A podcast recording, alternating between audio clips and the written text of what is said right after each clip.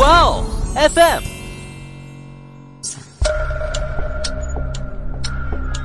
事件众说纷纭，案情扑朔迷离。思彤邀你一起走入案件现场，在娓娓道来中，用身临其境之感还原案件真相。格鲁伯顺着脚印查看，这串脚印是单向的，只有进入谷仓的足迹，却没有返回树林的足迹。我感觉莉亚会和安娜贝尔事件中的那个唐娜一样，认定自己一定是听错了。但在发现尸体的前一天，他和其他居民明明是还看到格鲁伯农场的烟囱里在往外冒烟。这凶手的心理素质得有多强呀？和尸体住了那么多天，还帮忙喂牲畜。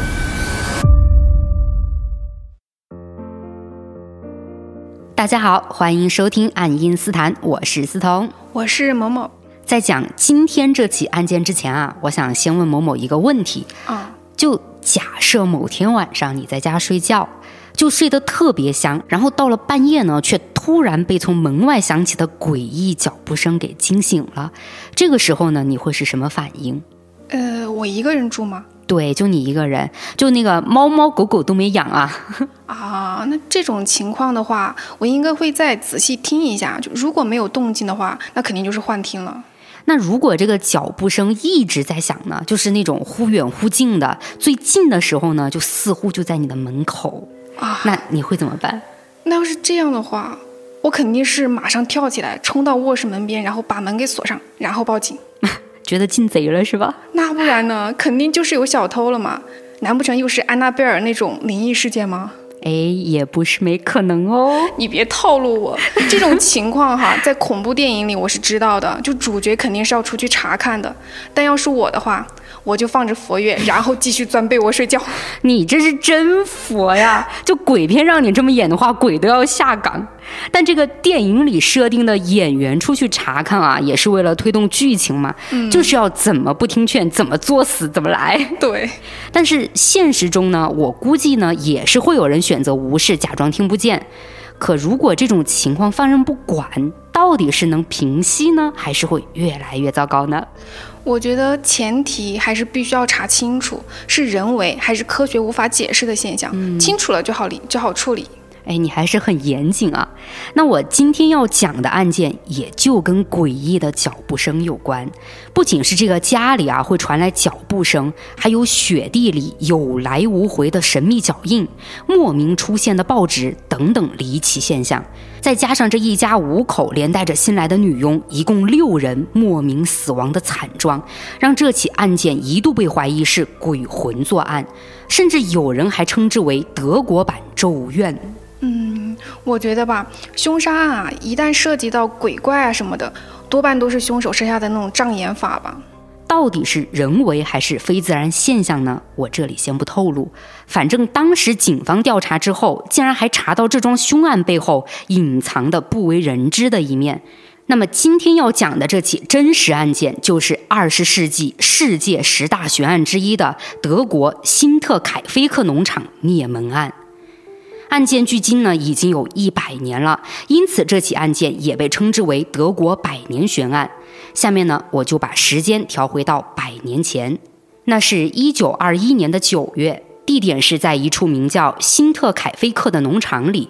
该农场位于德国巴伐利亚州的魏德霍芬县，距离首府慕尼黑大约一百公里。这个距离放到拥有各种交通工具的现在来看啊，不算远，但放在一百年前，这段路途呢，可就还是很费车马的。那当年这个魏德霍芬县的经济发展算是比较落后的，普通民众大多以务农为生，也有部分民众呢会选择到农场去做帮工，女佣利亚便是其中之一。利亚在新特凯菲克农场已经工作了好几年。这个农场面积很大，里面饲养了几匹马、几十只鸡、十几头牛，其中呢还包括四头奶牛等牲畜。从农场饲养规模可以看出，农场主的经济条件在当地还算不错。利亚在这里的主要工作不是去喂养牲畜，而是照顾农场主格鲁伯一家的日常生活，偶尔呢也帮忙干些杂活。我来说一下农场主格鲁伯家里的情况啊。这家人呢是一共五口人，分别是六十三岁的农场主人格鲁伯。七十二岁的妻子凯切利亚，三十五岁的女儿维多利亚，以及七岁的外孙女加布里埃尔和两岁的外孙约瑟夫。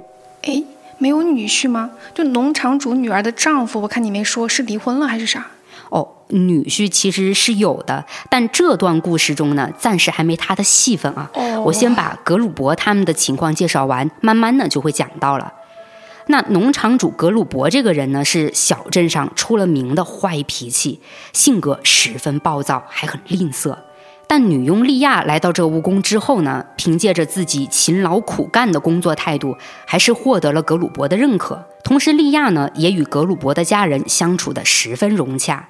也因为这样，利亚并不觉得农场主一家有什么难伺候的，反倒是十分愿意在格鲁伯的农场里工作下去。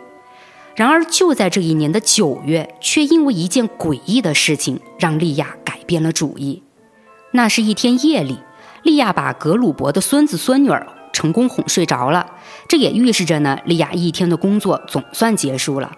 劳累一天的她回到房间，简单收拾一番后就上床休息。很快呢，便进入了甜美的梦乡。然而到了凌晨时分，莉亚忽然被一阵脚步声给惊醒了。睡眼惺忪间，她还以为是格鲁伯家的某个人半夜醒来想要做什么。出于自己的女佣身份呢，莉亚也没多想，便翻身下床，穿好鞋子，准备出去帮忙。可等莉亚刚打开房门，脚步声就消失了。莉亚有些迷惑，她站在原地听了半天，确实安静的屋内没有任何声音。但莉亚呢，还是很尽责的。出于不放心，他拿上灯，在格鲁伯夫妇、维多利亚以及两个孩子的房间门口转悠了一圈，发现呢，他们都在房间里休息。莉亚心里有些七上八下了。如果格鲁伯一家人都没有出过房间，那刚才的脚步声是从哪儿来的呢？难不成还真是自己听错了吗？我感觉利亚会和安娜贝尔事件中的那个唐娜一样，就先来一波自我安慰加自我暗示，认定自己一定是听错了。哎，还真是啊！当时利亚呢也没为这件事儿纠结太久，她下意识认为啊，就是自己白天工作过于劳累，所以才会在半梦半醒间听错了。于是利亚就转身回到了自己的房间继续睡觉，而这一觉呢，直接睡到了天亮。利亚也没有再听到任何声音。第二天早上醒来之后，利亚就越发觉得前一晚的脚步声是自己听错了。然而没想到的是，当天晚上的凌晨时分，利亚再次被诡异的脚步声给惊醒了。而这一次，她仔细聆听，发现脚步声呢是从楼上的阁楼传出来的，而且在这脚步声中竟还夹杂着自言自语的低语声。由于声音呢太过模糊，莉亚也分不清说话声是男是女。但仅是这诡异的脚步声和说话声啊，已经把莉亚给吓坏了。这下她不敢像头天晚上那样出去查看情况，一直煎熬到了第二天天亮。莉亚呢才壮着胆子去了阁楼，但她找了一圈，却发现阁楼上除了原本堆放的一些杂物外，什么东西都没有，也没有人活动过的痕迹。那么脚步声是怎么来的？又是谁在夜里说话呢？莉亚找不到原因，害怕的她只能祈祷第三天晚上不会再有脚步声和说话声。但结果祈祷并没有用，阁楼上的诡异脚步声和说话声不仅依旧出现了，而且还持续了整整一周。莉亚每晚都会被阁楼上的脚步声和低语声给惊醒。一周过去，精神濒临崩溃的莉亚终究是扛不住了。她向农场主格鲁伯提出了辞职。等等，遇到这种情况，莉亚就没有想过报警，或者说告诉格鲁伯吗？还是说那些脚步声和低语声就只有莉亚能听见呢？莉亚在辞职之前呢，也很纳闷啊，难不成就只有自己在晚上听见那些令人毛骨悚然的声音吗？所以莉亚也就观察和试探过格鲁伯一家，但却并没有发现这家人有什么精神不振啊、魂不守舍的状态，也没有听到他们聊天的时候提起过阁楼什么的。这之后，莉亚也明白，在没有实际证据的情况下，自己如果报警或者跟格鲁伯他们说这件事儿啊，不就在别人眼中显得自己就有些那种神经质吗？因此呢，莉亚只能选择闭口不提。而为了让自己不再被恐惧折磨，辞职离开这里就是最好的选择。但当时的时间节点呢，特别不凑巧，正好是农场最忙的季节。格鲁伯得知利亚要走，他也犯愁了。短时间里要在哪儿去找人代替利亚呢？之前呢，我也讲到过，格鲁伯这个人啊，口碑不好，能留下工人本身就很难，这会儿还要立刻找到合适人选，想想都是不可能的。所以格鲁伯也清楚，利亚要是离开，其实对他而言并不是好事儿。于是格鲁伯就开始动之以情，晓之以理。他仔细询问利亚离开的原因，是不是在家工作受委屈了呀？还是有一次自己发火责骂了利亚，让他忍受不了了呢？或者呢，是自己给利亚的工资开低了呢？就当时那么抠门的格鲁伯啊，都忍痛要给利亚涨工资了，你也就明白，利亚确实各方面都很优秀。那利亚呢？本身选择离开，就不是因为格鲁伯这家人对他不好，所以他就在格鲁伯关切的询问下，思虑良久后，最终选择了说实话。他把这几天的经历和自己对屋子闹鬼的猜测告诉了格鲁伯。原本利亚说出这些事情啊，都是看在格鲁伯对自己的关心下，可令他万万没想到的是，自己刚说完，格鲁伯就变脸了。那变脸速度，就似乎之前挽留的体贴从来没有过一样。格鲁伯愤怒不已，对利亚说的话异常厌恶反感。格鲁伯从自己的角度呢，当然就会去想，自己一家人在这座农场可是住了好多好多年了，从来就没听到过什么半夜有不明脚步声啊，还有说话的这种声音。反倒是你利亚来了，这才多久啊？怎么就说我这大农场有鬼了呢？难不成会是自己之前责骂了利亚几句，让她怀恨在心了吗？所以呢，才故意编造闹鬼的说法来诅咒报复自己。格鲁伯就想了一通，越想啊，就越觉得利亚在这件事上有些小心眼儿，甚至呢，恶毒的很。这下格鲁伯就收起了自己伪善的嘴脸，是直接把利亚赶出了农场。而这时的利亚还不知道，自己虽然被赶出农场，显得是有些落魄，但却因为这样呢，居然是保住了自己的性命。农场这边却并没有因为利亚的离开，让所谓的闹鬼情况停止，阁楼上诡异的声响依旧在继续着。而这一次听到声音的是格鲁伯七岁的外孙女加布里埃尔。加布里埃尔同利亚一样。每当到了晚上的凌晨时分，都会被阁楼上的脚步声和说话声惊醒。年幼的加布里埃尔害怕极了，但他却不敢跟家人说，因为加布里埃尔在大人的聊天中已经得知了利亚被外祖父赶走的原因。哦，也就是说，这个小姑娘就认为，谁要是在家里说闹鬼呀，或者说家里有什么奇怪现象，那就会被她的外祖父格鲁伯给赶出去。是的，所以加布里埃尔只能把自己深夜听到的动静埋在心底，独自承受着每个夜晚带给她的恐惧。就这样，小姑娘几乎每晚都失眠，睡不着。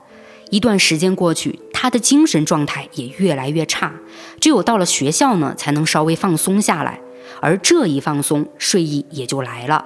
因此，在别的小朋友认真听课的时候呢，加布里埃尔则是天天趴在桌上睡觉。老师自然就察觉到这个异常情况了嘛。起初，老师呢觉得小朋友偶尔打打瞌睡也是正常的，但渐渐的，老师发现加布里埃尔却是非常频繁的睡觉，而且一睡呢还睡得很沉。这种状态显然就是晚上熬夜的结果。那老师就有些不理解了，一个七岁的小姑娘怎么可能每天晚上都在熬夜呢？于是老师就询问了加布里埃尔每天晚上都在家做什么，可加布里埃尔却支支吾吾的说不出个所以然来。没办法，老师就只能通知加布里埃尔的母亲维多利亚到学校了解情况。可维多利亚听说了女儿的情况后，也是一脸茫然。他说明明每天晚上都是哄睡着了女儿的，怎么可能会出现女儿彻夜不睡觉，第二天到学校睡觉的情况呢？这一时半会儿啊，也实在弄不清楚加布里埃尔在学校打瞌睡的原因。维多利亚便带着女儿回到了家，除了想让女儿好好休息一下之外呢，他也想问清楚女儿这几天晚上到底经历了什么。在维多利亚耐心的询问下，加布里埃尔终于还是说出了实话。他告诉维多利亚，自己和利亚一样，每晚都能听到阁楼传出的诡异声音。维多利亚听到加布里埃尔这么一说，立刻就纳闷起来了。被赶走的利亚说阁楼有诡异声音，无非呢就是在工作中受到责骂，想要报复他们。可加布里埃尔完全没这个必要啊！要说是加布里埃尔淘气，故意这么说，那也不可能。维多利亚是很了解女儿的，他很乖巧诚实，就算是撒谎，只要大人多问一句，他就能露馅儿。而得知了加布里埃尔的说法后，维多利亚也是换着角度去问加布里埃尔，甚至呢都直接询问是不是利亚教他这么说的。但不管维多利亚怎么刨根究底的询问啊，加布里埃尔都很肯定的回答他，跟利亚无关，真的是自己听到阁楼有声音。那这下维多利亚有些恐慌了，于是就把加布里埃尔的事情告诉了格鲁伯。格鲁伯这时呢才开始直面且重视这个问题。当天，格鲁伯就拿着一把猎枪，将阁楼和家里每一个角落都搜查了一遍，但并没有发现任何情况。格鲁伯想到利亚和加布里埃尔都说诡异的脚步声只会在晚上出现，于是，在当天夜里，格鲁伯就没有睡觉了。他是抱着猎枪躺在床上静静等待着，可他就这么在床上等了好久。漆黑的房子里一点声响都没有，格鲁伯就寻思，会不会是他们在家里谈论利亚说的那些谎话时吓着加布里埃尔了？所以到了晚上，加布里埃尔就会刻意的去回忆那些内容，久而久之呢，就成了一种心理引导，让他误以为自己听到了奇怪的声音呢。格鲁伯思来想去，觉得自己这样的分析呢挺对的，也就这样，原本紧张的心情就放松了。那这一放松，就让困意支配了全身。格鲁伯就放好猎枪，准备休息。但谁曾想，就在格鲁伯马上就要睡着的时候，一阵脚步声突然从阁楼上传了出来。格鲁伯猛地睁开双眼，心脏开始急速跳动，所有的睡意在顷刻间消失无踪。听着阁楼上来回走动的脚步声，格鲁伯立刻翻身而起，拿上猎枪，提着灯，就蹑手蹑脚地朝阁楼的方向走去。可还没等格鲁伯靠近阁楼，那诡异的脚步声竟突然消失了。格鲁伯自然不会就这么算了，他是赶紧加快速度冲上了阁楼。结果呢，他在阁楼里找了好几圈，依旧什么都没有发现。格鲁伯这次是亲耳听见了动静，所以内心深处便隐约感觉到不安了。他也意识到自己从楼下冲到阁楼上的时间是很短的。如果真有人藏在阁楼上，那绝对不可能消失得无影无踪呀。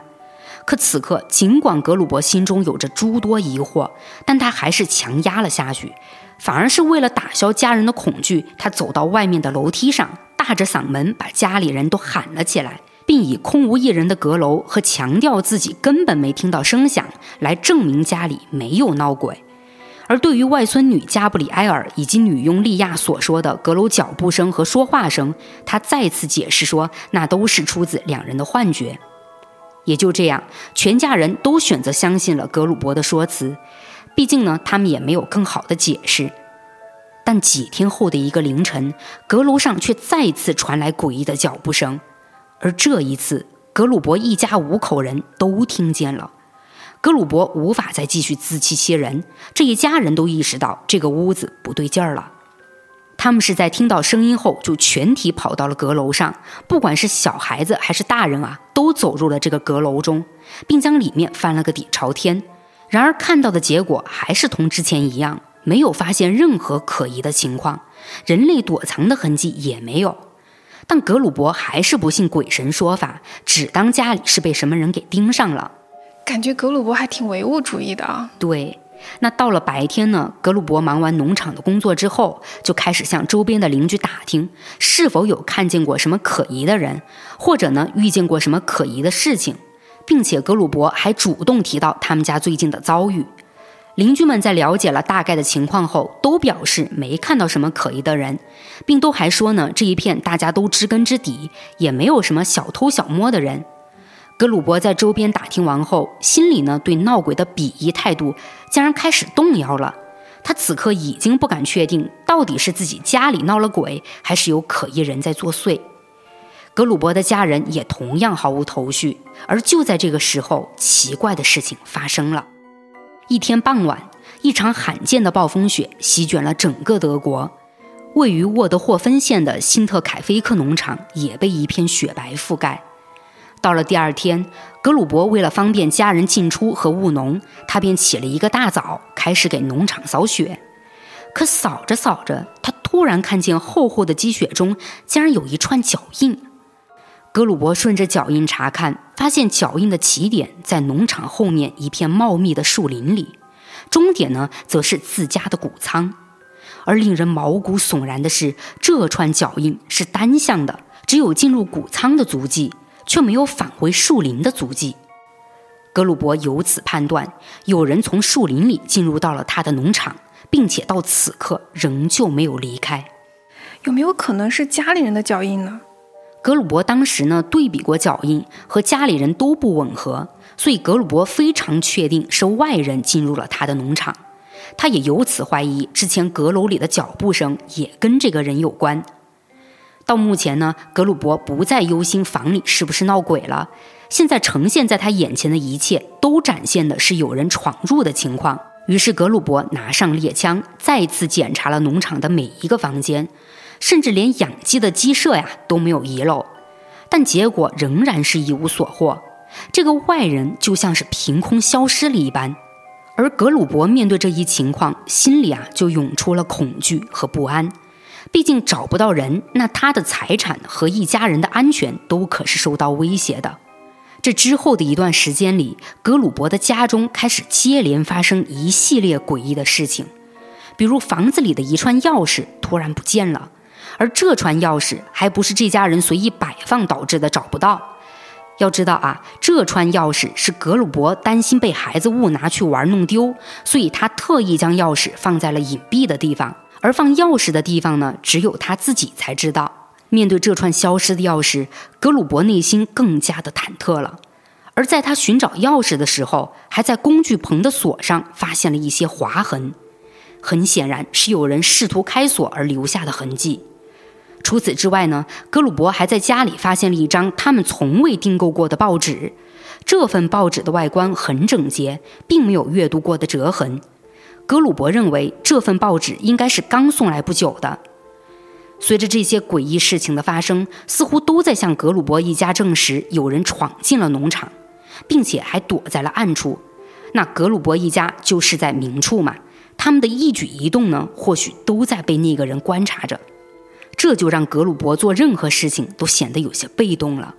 所以这家人即使被折磨得快要疯了，也丝毫没有办法。就这样，格鲁伯一家从寒冷的冬天熬到了温暖的春天，依旧没能找到这个藏在家里的神秘人。都这样了，格鲁伯难道就还没有想过去报警吗？还真没有。格鲁伯他这个人啊，不仅脾气暴躁，同时呢还很自负。他不相信小镇的警察能查出什么，所以从最开始古怪事情发生，格鲁伯就认为呢，只有依靠自己的力量才能解决问题。再说呢，格鲁伯他认为啊。他们一家人呢，这么多个月都熬过来了，不也没遇到什么问题吗？反而是这个格鲁伯觉得呀，自己很快就会抓到这个神秘人了。然而事情却远不如他想的那么简单，因为没过多久，他们家就发生了变故。那是一九二二年的三月三十一号，农场时隔半年，终于是雇到了一个新女佣，她叫玛利亚。当时，玛利亚的姐姐因为担心妹妹，还陪同妹妹一起来到了农场，并查看了妹妹的新工作环境。看了一圈下来呢，玛利亚的姐姐觉得整体还是很不错的，这才满意的离开了。可玛利亚的姐姐怎么都不会想到，那竟然是自己见妹妹的最后一面。等下一次再见到玛利亚时，她已经变成了一具冰冷的尸体，而一同被杀的还有格鲁伯一家五口。时间就来到了四月四号，也就是玛利亚来到农场的第五天。这天下午三点半左右，格鲁伯的邻居洛伦兹忙完自家农场的工作后，坐在家门口休息。他的视线呢不由得落在了旁边的辛特凯菲克农场上。这一眼啊，就让洛伦兹意识到自己竟然已经有好几天没有见到那家农场的主人格鲁伯一家了。洛伦兹隐约觉得不太对劲。虽说格鲁伯脾气是有些不讨人喜欢，但客观来说呢，格鲁伯这人倒还是非常勤劳的。作为他的邻居，以往确实能看到格鲁伯在农场里进进出出的忙碌身影。这几天怎么不仅没看到格鲁伯，就连他家小孩都没见到在农场里玩耍了呢？洛伦兹想到这儿，便让自己的两个儿子去格鲁伯的农场看看情况。没过多久呢，这两个儿子就气喘吁吁地跑了回来。他们告诉洛伦兹，格鲁伯家的门窗全都关着。他们从门缝、窗缝往屋内看了半天，也没见到屋子里有人影。洛伦兹的一个儿子还说自己朝格鲁伯家喊了几声，都没听到有人回应。估摸着呢，这家人应该是外出了。听到儿子们的说辞，反而让洛伦兹觉得格鲁伯一家的离开越发奇怪了。因为像他们这种农场主，家里都饲养着牛啊、马呀等各种牲畜。一旦需要出远门，肯定会和邻居打声招呼的，好让他们呢帮忙照看一下。可洛伦兹作为离格鲁伯家最近的邻居，却没有被拜托照看。洛伦兹又转念一想，难不成格鲁伯是拜托了其他人？那为了打消自己的担忧，洛伦兹便去问了周围的其他邻居，可大家都说格鲁伯没有找过他们，并且也不知道格鲁伯一家去了哪里。这下洛伦兹越发觉得事情不对劲儿了，于是呢，就叫上周围的邻居一起前往了格鲁伯的农场一探究竟。由于格鲁伯家的门窗都是关闭着的，洛伦兹一行人便绕着房子走了一圈，最后发现唯一没上锁的地方是谷仓。于是众人便打算推开谷仓门查看一番。可就在谷仓门被推开一条缝的时候，一股恶臭却从门内迎面扑来。这种恶臭就是肉类腐烂的味道。当时所有人心里都有种想法，那就是坏了，绝对出事儿了。果不其然，洛伦兹他们往里走了还没两步呢，就看到谷仓里堆积的稻草下露出了一双人腿。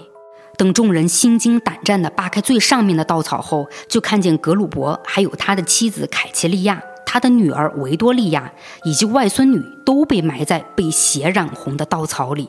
而洛伦兹看到这一幕后，立刻意识到格鲁伯的外孙不在里面，他顿时脸色一变，赶紧大步冲出谷仓，跑到了格鲁伯家的大门，并掏出了一把钥匙，打开了大门，然后径直冲向了格鲁伯一家卧室所在的楼层。也就在这层楼，他发现格鲁伯两岁的外孙约瑟夫惨死在自己的婴儿床上，而刚来的女佣玛利亚则是在自己的房间里惨遭不幸。等等。我有个疑问，洛伦兹怎么会有格鲁伯家的钥匙啊？难道之前格鲁伯丢的那一串钥匙就是洛伦兹偷的吗？洛伦兹手里为什么会有格鲁伯家大门的钥匙，确实相当可疑啊！而且你发现没有，他来到这个格鲁伯家里，好像对每一层楼还很了解。对，这个地方呢，也就是案件的疑点了。而且啊，那把钥匙还让洛伦兹成为了疑似凶手的证据之一。而某某你提到的这把钥匙是不是来自格鲁伯丢失的那一串啊？其实还真不是。格鲁伯丢失的那串钥匙里呢，实际上不包括大门钥匙。对于洛伦兹手中的这把大门钥匙，在这里呢，我先画个重点，具体是什么情况，留到后面再来详细说。那在格鲁伯家发现了如此血腥的事情之后，洛伦兹一行人立刻报了警，大家都希望警察能尽快将凶手抓捕归案。可格鲁伯所在的魏德霍芬县民风十分淳朴，几十年来几乎没有发生过命案。这猛地出现六条人命的重大刑事案件，让该县的警察顿时手足无措起来。他们初步了解了情况之后呢，就认为县警察局没有足够的能力在短时间内调查出案件真相。于是，他们向该州首府慕尼黑市的警察局进行了求助。慕尼黑警方得知这起血案之后，还是很重视的。他们立刻成立了专案组，并连夜赶往了韦德霍芬县。经过一夜颠簸后，警员们于四月五号中午抵达了案发农场，正式接手了这起案件的调查工作。可当他们着手勘察现场之后呢，就发现这头一天啊进出农场的人实在太多了，来来回回的走动、触碰痕迹，给慕尼黑警员的调查增加了难度。于是慕尼黑的警员们便将整个农场围了起来，并将周边人员呢进行了严格的控制。好在慕尼黑警员确实是专业啊，案件的取证工作才慢慢推进了。而之后法医也来到了案发现场，他们强忍住刺鼻的异味，对六具尸体进行了细致的尸检。从之后出具的尸检报告中，我们可以了解到。格鲁伯一家和女佣的致命伤都是被利器击中头部，导致头骨破裂、流血过多而亡。法医呢还通过伤口痕迹判断，凶器很可能是鹤嘴锄，也就是挖掘土石的一种工具。它呢是一头尖一头扁平，中间是有一个木柄，方便人用手握住的。那在如此明确的一个凶器上，警方搜遍了整个农场，却没有发现类似的物体。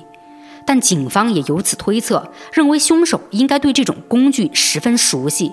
除此之外，从几名死者的致命伤口来看呢，这个凶手应该在杀人上较为熟练，因为六名死者的致命伤都是被精准击中头部。啊，那讲到了这个伤口呢，就有奇怪的地方了。格鲁伯的女儿维多利亚虽然跟其他五名死者一样，死因呢都源于头部的致命伤。但他还是跟其余五人存在区别，其他五名死者是除了头部的致命伤之外呢，全身就再也没有一个多余的伤口了。可维多利亚的身上却还有其他九个星形伤口，这个星形呢，第一个字儿啊是星星的星，星空的星，第二个形就是形状的形，星形伤口。我第一个感觉就是五角星的伤口是吗？啊，就感觉是五芒星，或者是跟宗教类似啊，有那些。但说实话，就是提到这个心形伤口啊，我在很多资料里面并没有看到明确的解释，我也没有查到对应的伤口图片，所以确实不太清楚这个到底指的是什么。嗯，那除了这个心形伤口之外呢，在维多利亚的脖颈上还有一个割裂伤口。这些伤口呢，就让警方关注起来了。凶手为何在维多利亚身上留下这么多伤痕呢？那有没有可能是维多利亚遇害前和歹徒进行了搏斗呢？就是导致的。从维多利亚尸体上的痕迹来看啊，也确实疑似有过他曾在生前进行搏斗啊和抵抗的那种痕迹。而警方后来就以此不同之处呢，提出过一个设想，那就是这起灭门案很可能与维多利亚有关。这一点我也放在后面来讲。那到目前，警员们就对案发现场勘查完毕了。随后，他们展开了一系列分析。首先明确的一点是，第一凶杀现场有三个，分别是谷仓、幼童约瑟夫房间以及女佣玛利亚的房间。除这三个地点之外呢，农场的其他区域没有发现任何血迹或者打斗痕迹。其次是关于六名受害人的死亡情况。先说死在卧室里的幼童约瑟夫和女佣玛利亚。约瑟夫年纪是最小的，凶手轻而易举的就能将他杀害。而玛利亚在当时才刚到农场没几天呢，或许他并没有意识到出现在屋子里的生面孔是跟格鲁伯一家完全不认识的人，所以玛利亚有可能是在放松警惕的时候被杀害的。而在谷仓中死亡的四人就不同了。四人中三人是成年人，其中还有格鲁伯。那在凶手没有拿枪，只有一把锄头的情况下，三个成年人合力反抗也是有胜算的可能。但实际情况却是凶手竟然将所有人都杀害了，甚至还是一击致命。难道凶手不止一个人？这倒不是，因为从警方对农场的勘查来看，确实就只有一个人行凶的痕迹。警方在分析了一番之后，也给出了结论。他们认为呢，谷仓里的四人不是同时被杀害的，而是凶手将四人分别引入谷仓中，逐一杀害的。那除了死亡报告呈现的内容之外，警方还通过对死者身上穿着的衣服，推测出了这六人的死亡时间和顺序。格鲁伯的女儿维多利亚和妻子凯奇利亚死亡的时候，身上是日常穿的衣服。而其他四名死者身上穿的都是睡衣，再加上女佣玛利亚和幼童约瑟夫是在卧室里被凶手杀害的，由此呢就推断谋杀案应该发生在晚上。再来看死者格鲁伯，他都穿着睡衣了，这就说明他是已经准备好上床休息的。那大晚上的，一个人都躺床上准备休息了，非特殊情况，那是绝不会去到谷仓的。下面呢，就是一个情景推测。格鲁伯的女儿维多利亚和他的妻子凯奇利亚穿着日常服装，这很可能呢是他们还有什么事情没有处理完，也就在两人还在忙于做完手中的事情时，却被什么情况或者动静之类的吸引到了谷仓。也就是说，首先在谷仓里遇害的应该是穿着日常衣服的两位成年女性，而这之后呢，格鲁伯可能听到了动静，于是也来到了谷仓，随后就遭到凶手袭击。接着，七岁小女孩加布里埃尔本身就在夜里对家中的响动很在意，她可能是听到格鲁伯起身走动，随之好奇就跟在他的身后进入了谷仓。而当凶手杀害了这四个人后，他这才进入了屋子，将剩下的约瑟夫和玛利亚分别杀死在了卧室里。另外，我在查资料的时候有看到一个细节。除了谷仓里的四名死者被干草遮盖以外，卧室里女佣的尸体上盖着床单，幼童约瑟夫的尸体则用他母亲维多利亚的裙子遮盖着。嗯，这么做又是为什么呀？官方资料里倒是没有对这一情况进行过解释啊，但我以前呢有看到过对凶手遮盖尸体这一行为的解释。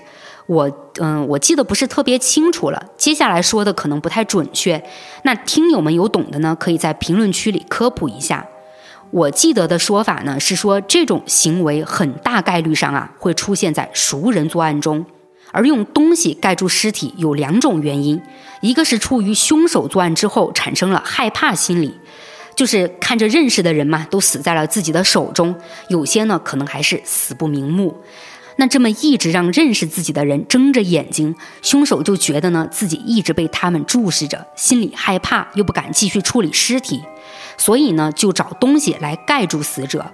而另一个原因呢是内疚，反正就是凶手杀了人之后冷静下来了，正常的道德观呢又占领了意识高地，他可能就开始不安和后悔了。在这样的一个心境转变下，凶手产生了一种自我安慰和保护的心理机制，就想做出一些他自认为能补偿死者的行为。但是，这个本案里出现的这种行为，就不知道能不能这么解释了。毕竟呢是悬案哈，具体是怎么个情况还真不清楚。那我们就继续回到案件。法医在这之后呢，也给出了六名死者遇害的大致时间，这个时间是三月三十一号至四月一号之间。而当死亡时间被公布之后，农场附近的居民顿时毛骨悚然起来，这其中当然也包括洛伦兹。虽说他确实是在四月四号之前都没有再见过格鲁伯一家人。但在发现尸体的前一天，他和其他居民明明是还看到格鲁伯农场的烟囱里在往外冒烟，这很明显呢是有人在屋子里做饭。不仅如此啊，格鲁伯一家遇害的这四天里，洛伦兹还有住在附近的居民也没有听到格鲁伯家牲畜乱叫的声音，显然呢是有人给他们喂过食物。而且格鲁伯还有四头奶牛，这些奶牛但凡一两天没有挤奶，就会因为胀奶疼痛而大声嚎叫。可这些情况都没发生，所以这背后啊细思极恐了，因为这就意味着凶手在杀掉格鲁伯他们之后，并没有马上逃离犯罪现场，反而呢是在农场里住了一段时间，甚至还在周围邻居都没察觉的情况下给牲畜们喂饭，而且还帮奶牛挤了奶。那警方就针对居民反映的，在六名死者死亡期间，这栋房子依旧有生活迹象的情况进行了调查。这一查，警方果然有了发现。他们是发现呢，农场里的面包和其他可以食用的东西都被吃光了。凶手甚至还杀了农场里的一只鸡来吃。我的天哪，这凶手的心理素质得有多强呀？和尸体住了那么多天，还帮忙喂牲畜，这图啥呀？警方当时呢也觉得是很疑惑啊，但始终找不到答案。于是，在没有更多线索的前提下，警方开始对当地居民进行走访，试图找到破案的线索。没过多久呢，警方还真的从居民口中得到了一些线索。我按照时间远近来跟大家罗列一下。首先是三月三十一号，也就是新女佣玛利亚来到格鲁伯农场的第一天。之前我也提过，她是跟姐姐一起来的，而姐姐是在当天下午六点左右离开。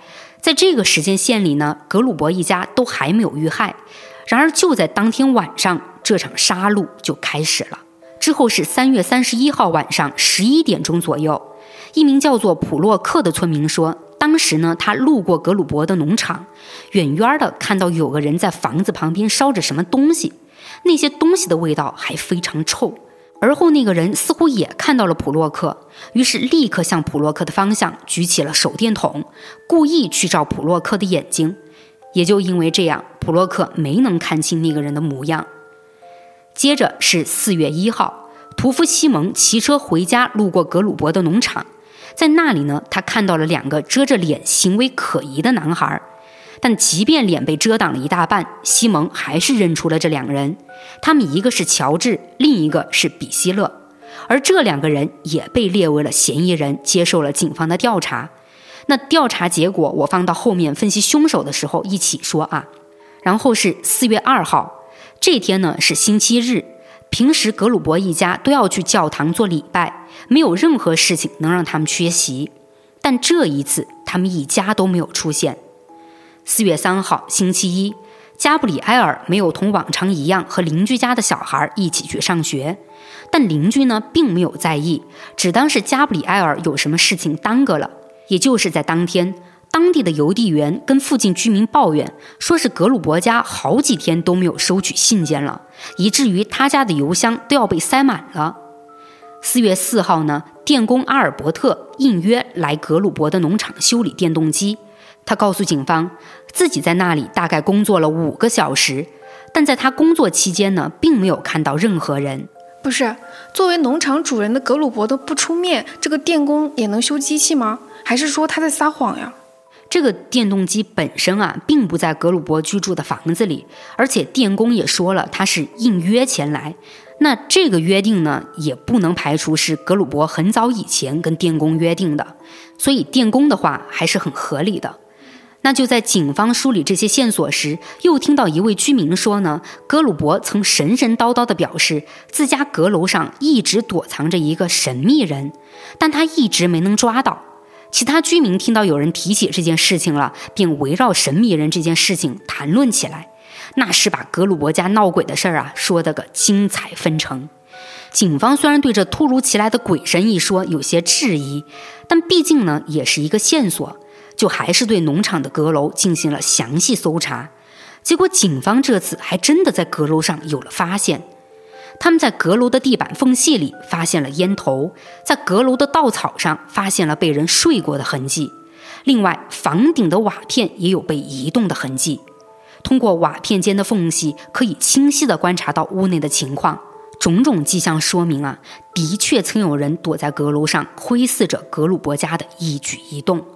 而这个人呢，很有可能就是凶手，但这个人具体是什么时候来到格鲁伯家，又在格鲁伯家躲了多久呢？就不得而知了。为什么格鲁伯之前去阁楼就什么都没有发现啊？因为听你讲的这些痕迹，有部分格鲁伯应该是可以发现的吧？警方对此呢也有过猜测，他们认为凶手一开始都是小心翼翼地躲藏着的，可能是觉得自己还不能暴露身份，所以呢就把自己的一些痕迹藏得很好。而当他将格鲁伯全家都杀害之后啊，自然也就没有躲藏的必要了嘛，这才放开了手脚，留下了痕迹。那随着阁楼上的痕迹被发现之后，警方又在格鲁伯夫妻的卧室、维多利亚的卧室发现了被人翻动过的痕迹。可即便是有过翻动啊，但这个家里的大量现金和值钱首饰却没有被拿走。这也就是说，凶手杀人并不图财。那有没有可能是情杀呢？就你之前也提到了，维多利亚身上的伤痕明显跟其他人不一样嘛？对，警方也确实有这方面的怀疑，认为这很有可能是一起蓄意报复的情杀案。因为一般这种啊，不是仇杀就是情杀。对。但这些呢，也只是警方的一种猜测，没有足够的证据来支撑。也就在各种线索都无法让警方有新突破时，新特凯菲克农场灭门惨案却在短短几天之内传遍了整个德国。面对突如其来的高度关注，慕尼黑警方只想尽快破案，所以他们在四月八号这天发布了悬赏令，悬赏十万马克，征集任何有关凶手的线索。同时呢，他们也把包括村民在内的数百人作为了嫌疑人，并对他们进行了询问。但很可惜，这声势浩大的一系列动作并没有对破案产生推动作用。最后，毫无办法的慕尼黑警方只能依靠现有的一切线索来推测谁有可能是杀人凶手。那么这里呢，就开始对凶手进行分析了。第一个被警方怀疑上的就是格鲁伯的邻居洛伦兹，他是第一个发现农场不对劲的人，并且还莫名其妙拥有死者家的大门钥匙。那在部分案件里呢，第一个发现命案现场的人，其实往往也是嫌疑很大的人。在这个案件里，警方也就是这么看洛伦兹的，加上他还有钥匙，这瞬间让洛伦兹的嫌疑度拉满了。于是，警方对洛伦兹展开了深入调查，发现洛伦兹是丧偶的状态，而丧偶的他呢，竟曾与维多利亚有过一段恋情。这里也就解答了为什么他在谷仓发现尸体后能掏出钥匙打开格鲁伯家大门的原因。据洛伦兹交代，那把钥匙呢是维多利亚给他的，这样他就可以趁着维多利亚父母不在家的时候和维多利亚偷偷私会。那后来两人的关系呢，是被维多利亚的父亲，也就是格鲁伯发现了。格鲁伯呢，就绝对不允许这样的情况发生，所以呢，就把他俩给分开了。可这两人分开后没多久呢，这个维多利亚呀就被查出怀孕，并在几个月之后生下了儿子约瑟夫。附近邻居呢，也对这两人的感情有过谣传，说是洛伦兹曾经被维多利亚威胁过，让他给抚养费。如果从这些来分析洛伦兹啊，看起来呢也能找到杀人动机，而且洛伦兹也有足够的时间偷偷喂养格鲁伯农场里的牲畜，从而不引起别人注意。另外呢，维多利亚身上的伤口比其他尸体要多，也有可能是洛伦兹针对维多利亚的泄愤。而之后呢，他又一不做二不休，把农场里的其他人都一一杀害了。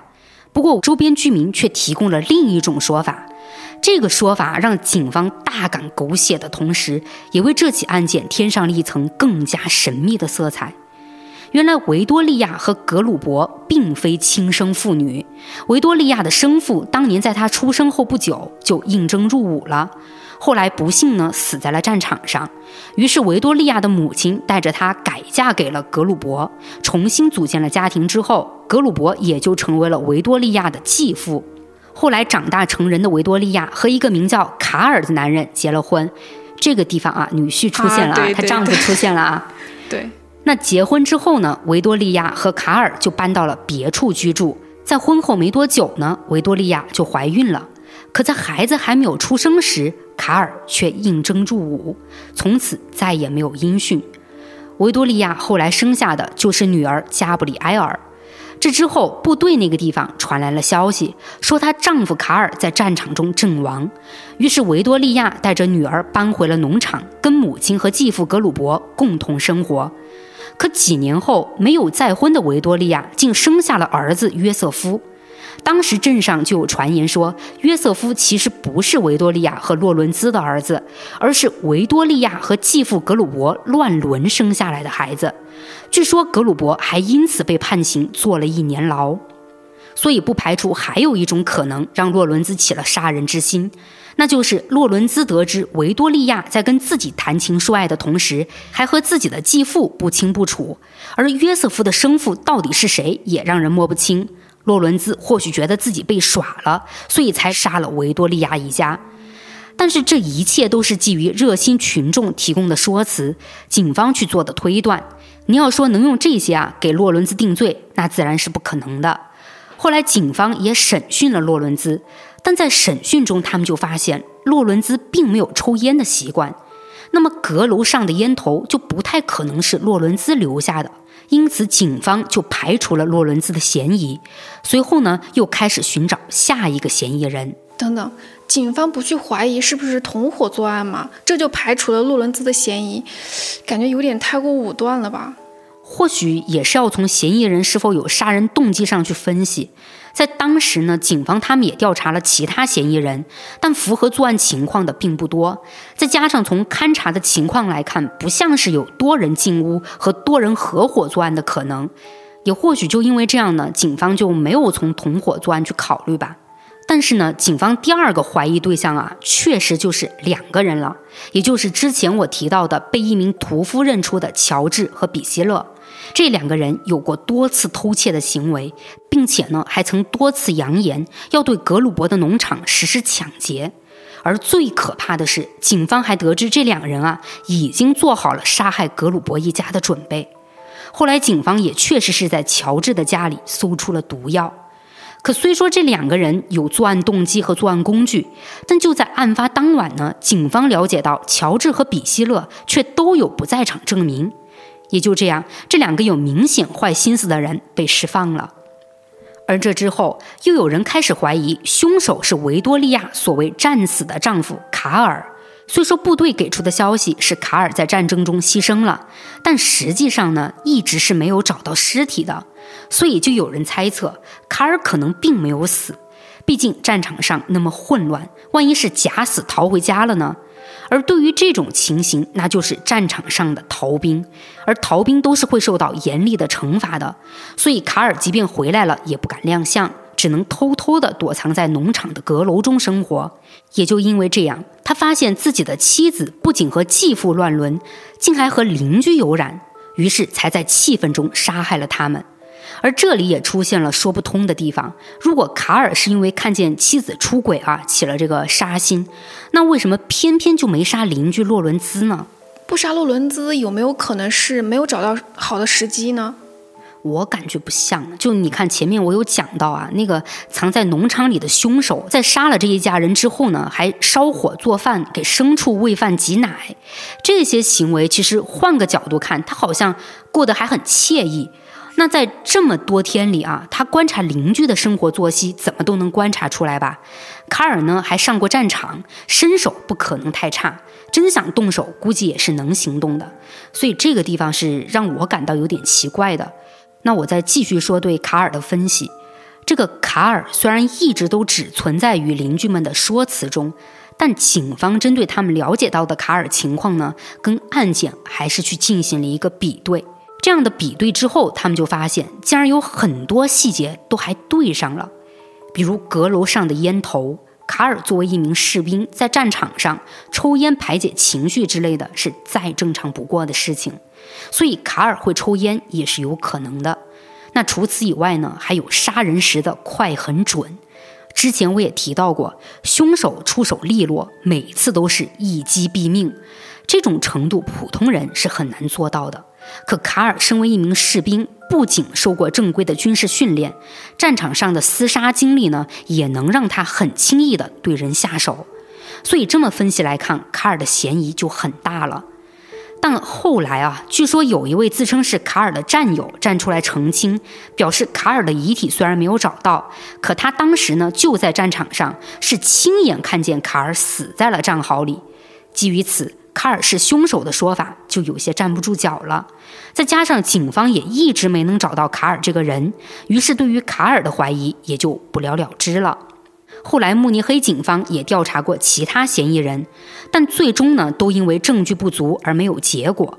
很快一年的时间就过去了，由于格鲁伯一家无人生还，辛特凯菲克农场也一直是没人管理的情况。